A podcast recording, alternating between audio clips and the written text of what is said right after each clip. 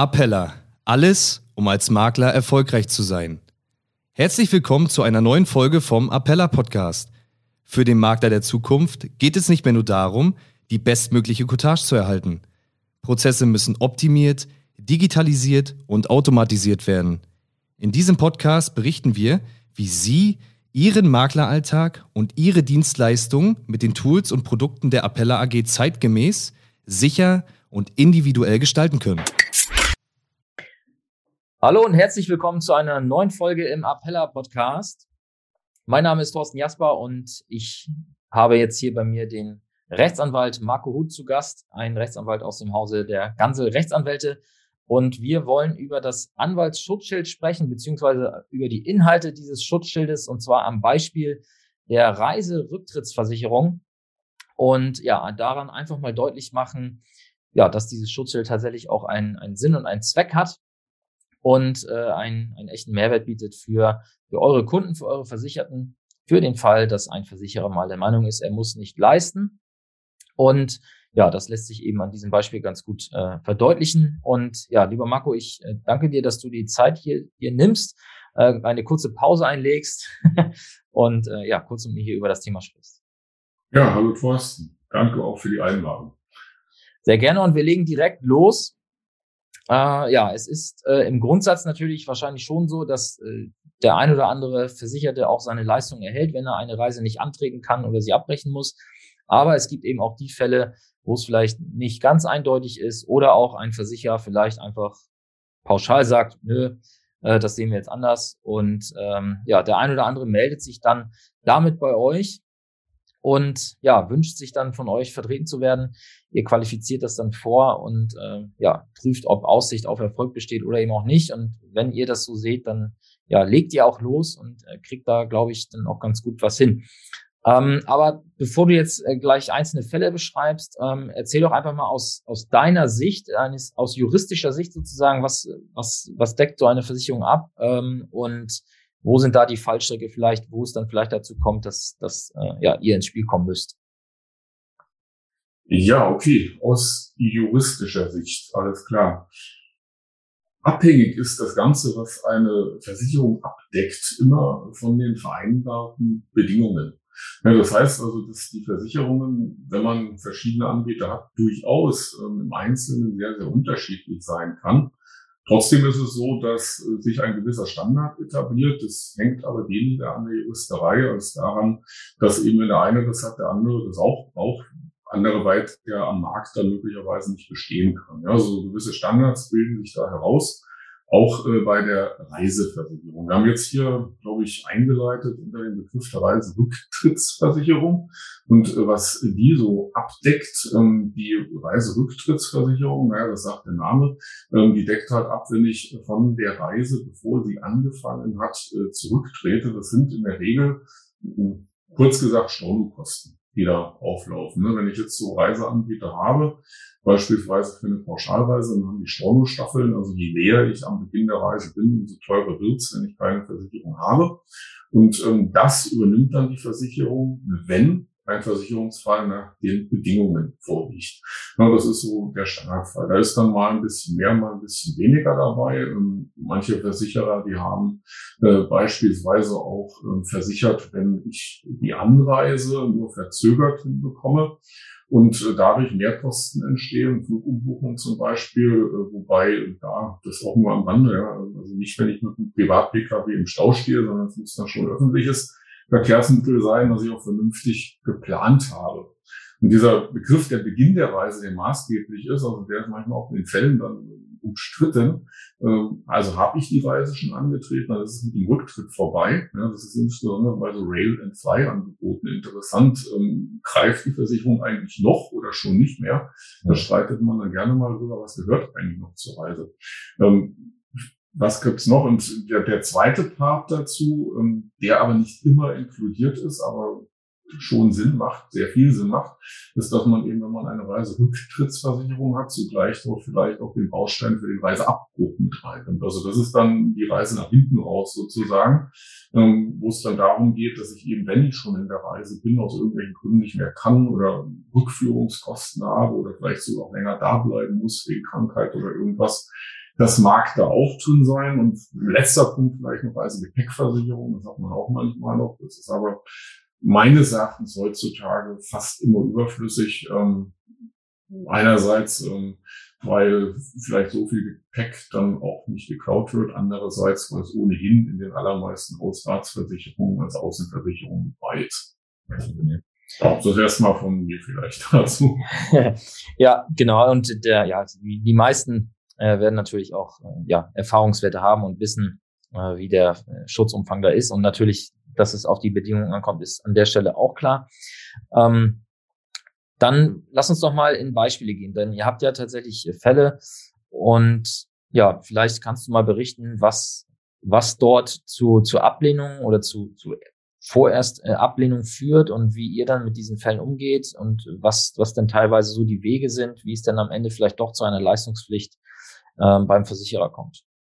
Ja, ähm, also da gehe ich nochmal drauf zurück. Es kommt immer auf die Bedingungen an. Das ist immer der Ausgangspunkt. Und manchmal ist es eben so, dass die Versicherer ihre eigenen Bedingungen auch nicht so richtig kennen, nicht so richtig lesen. Und manchmal liest man auch aus, umgekehrt aus den Bedingungen raus, ähm, dass die offenbar schon eigenartige Erfahrungen gemacht haben. Ja, ich ähm, Vorbereitung auf heute mir mal so ein, zwei Bedingungen auch mal mitgebracht.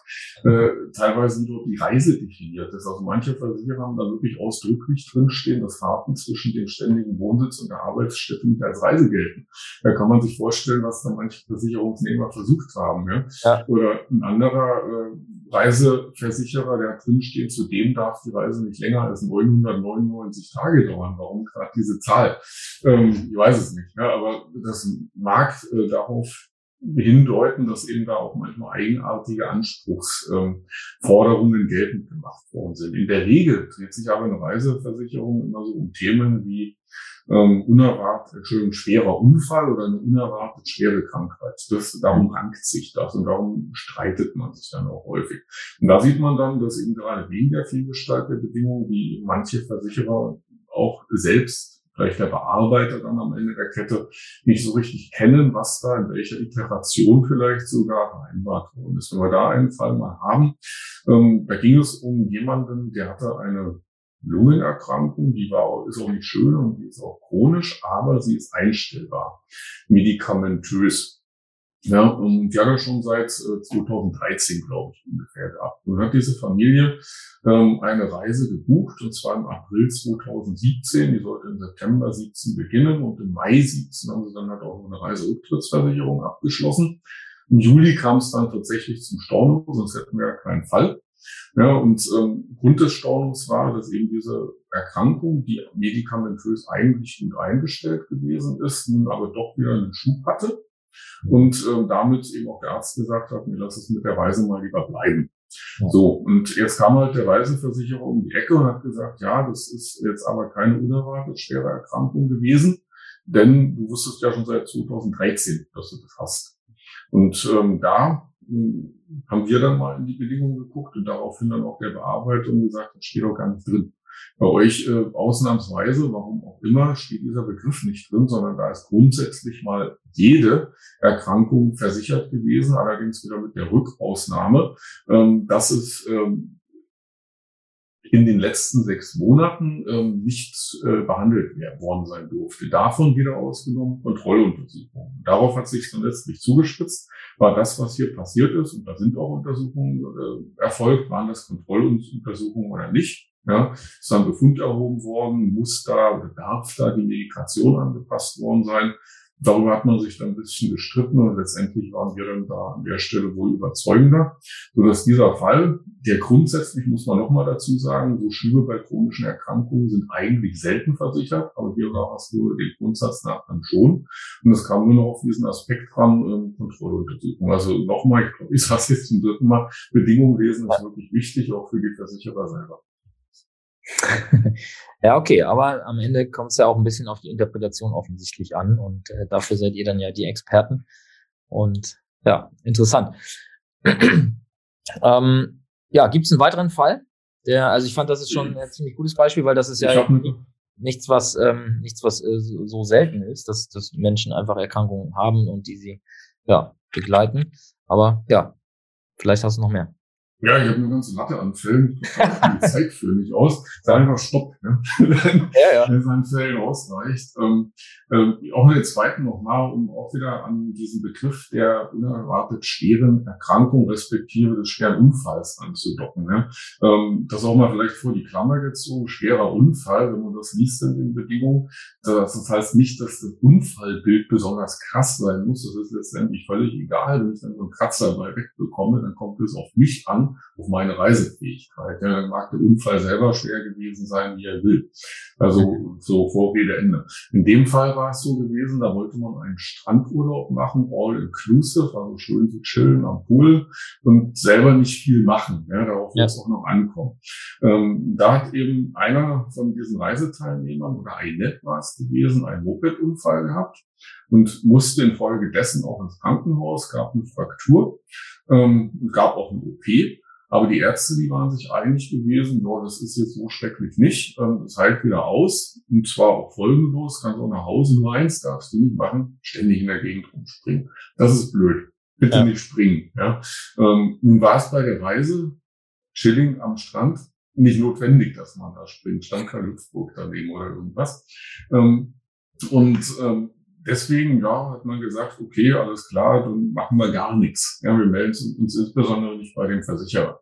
Und dann kam es leider anders. Also dann wurde einige Zeit später, Wochen oder Monate, weiß ich jetzt auch nicht mehr so genau, festgestellt, da war wohl ein Nerv verklemmt. Hat nur keiner gemerkt. Und dann äh, gab es eine Folge-OP und dann wurde die Reise abgesagt. Was hat jetzt der Versicherer gesagt? Naja, hättest du uns das mal eher gesagt oder hättest du eher storniert, es wurde storniert, dann wäre nach der Storno-Staffel das, was an Kosten angefallen wäre, deutlich niedriger gewesen. Und deswegen ähm, erstatten wir nur einen ganz geringen Teil, nämlich den, den wir damals hätten erstatten müssen. Und dieses Plus zu heute, kurz vor der Reise, das trägst du bitte selber. Mhm. Da hat man sich dann also quasi drüber gestritten, was heißt denn eigentlich schwerer Unfall und auf welchen Sicht, wessen Sichtweise kommt es drauf an. Ja, und die Antwort ist, naja, es kommt objektiv darauf an, ob eine Reisefähigkeit besteht oder nicht. Und selbst nach Meinung der Ärzte bestand die ja. Damit ist es noch nicht getan. Ich brauche natürlich später noch den Versicherungsfall. Also wenn später keine unerwartet schwere Krankheit, Unfall ist jetzt dahin, da war, dann wäre es trotzdem nichts. Aber die zweite OP, die war dann halt unerwartet. Mit der hat keiner gerechnet. Insofern kommt es jetzt nicht mehr objektiv auf die Ärzte, sondern subjektiv auf die Unbefangenheit hier dieser Dame an. Die durfte auch denken, alles ist okay, wenn ich nicht springe. Und die ist nicht gesprungen. Ja. ja und äh, deswegen unterm Strich, ja, äh, da wurde dann eben der volle Storno-Preis oder der, die volle, volle Storno-Gebühr fällig. Also, ja. Vielleicht kurz mal zum Hergang auch. Ähm, weißt, weißt du aus Erfahrung, haben die Leute, die sich dann irgendwann an euch wenden, haben die es vorher schon selber versucht und sind, ich sag mal, mehr oder weniger äh, drohte es zu scheitern? Oder ist es so, dass die in dem Moment, wo die, vor, äh, also es wird eingereicht, Ablehnung und dann direkt äh, zum Anwalt? Oder gibt es da noch ein Zwischenspiel, wo ihr drauf aufbaut oder das vielleicht auch erstmal wieder gerade ziehen müsst oder so? Wie sind da eure Erfahrungswerte? Ja, also in aller Regel ist das sogar so, dass äh, das vorher selber versucht wurde und dann eine Ablehnung kam. Ja, da sehen wir die Bedingungen auch diverse Obliegenheiten vor. Also, dass man dort, weiß ich nicht, ähm, den Versicherungsschein und den Befund und äh, Kostenbelege etc. einreichen muss. Das ist dann passiert und dann kommt die Ablehnung und dann kommt der Anwalt. Also, so, so sage ich mal, eine Begleitung bei der Antragstellung, das kann ich mich gar nicht erinnern, dass wir das mal gemacht hätten. Ist nicht ausgeschlossen, aber ist wahrscheinlich auch aus verschiedenen Gründen nicht sinnvoll und nicht notwendig. Ja, erstens muss man sich fragen, wenn es ein recht eindeutiger Fall ist, dass die Versicherung deckt, warum soll man dann für die Begleitung den Anwalt bezahlen?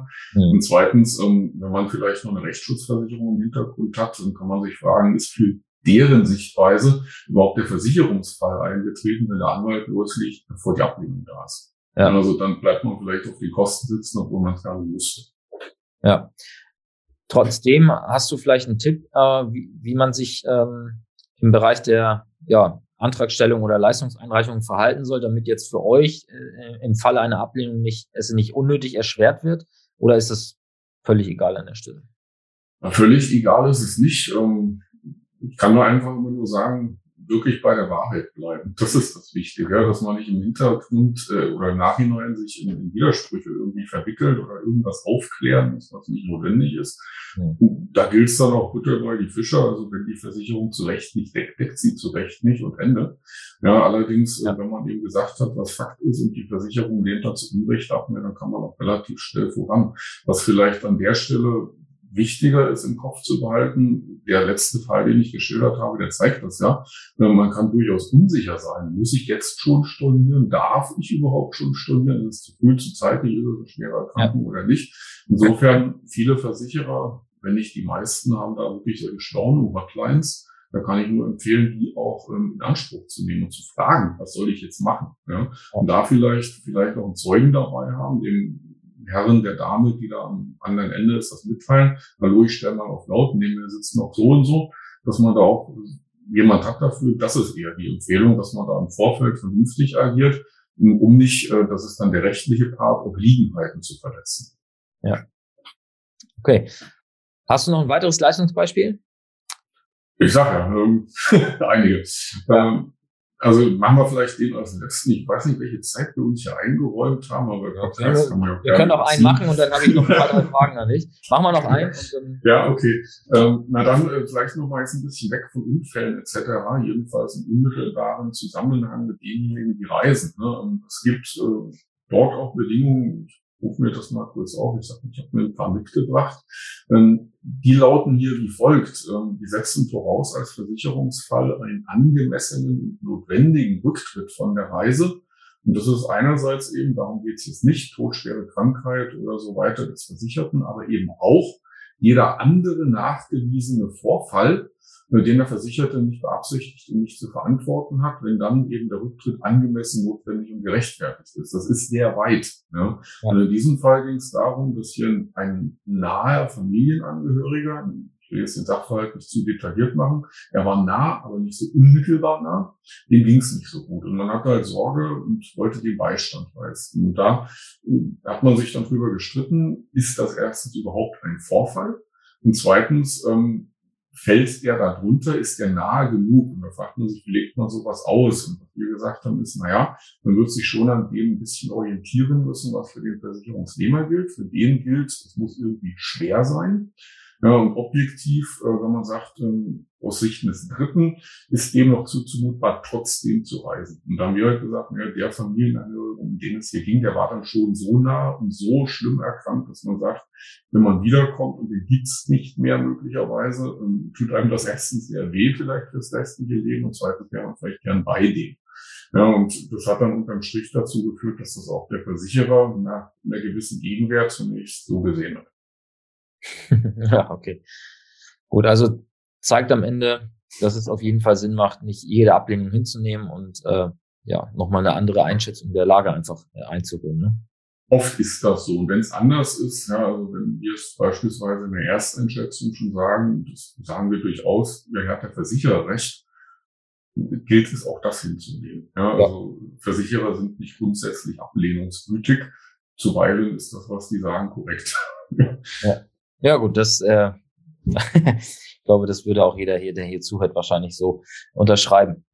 Jetzt lass uns noch kurz ähm, mal auf die, auf das Thema kommen, was uns die letzten zwei, drei Jahre jetzt hier begleitet, schon, und zwar das Thema Corona. Äh, du hattest mir im Vorgespräch jetzt schon gesagt, dass ihr da jetzt noch nicht so richtig äh, Fälle habt, aber du hast schon auch ein paar Worte dazu zu sagen, worauf da vielleicht zu achten ist. Ähm, ja, erzähl doch mal aus deinem äh, Erfahrungsschatz, was dir zum Thema Reiserücktritt und äh, Corona einfällt.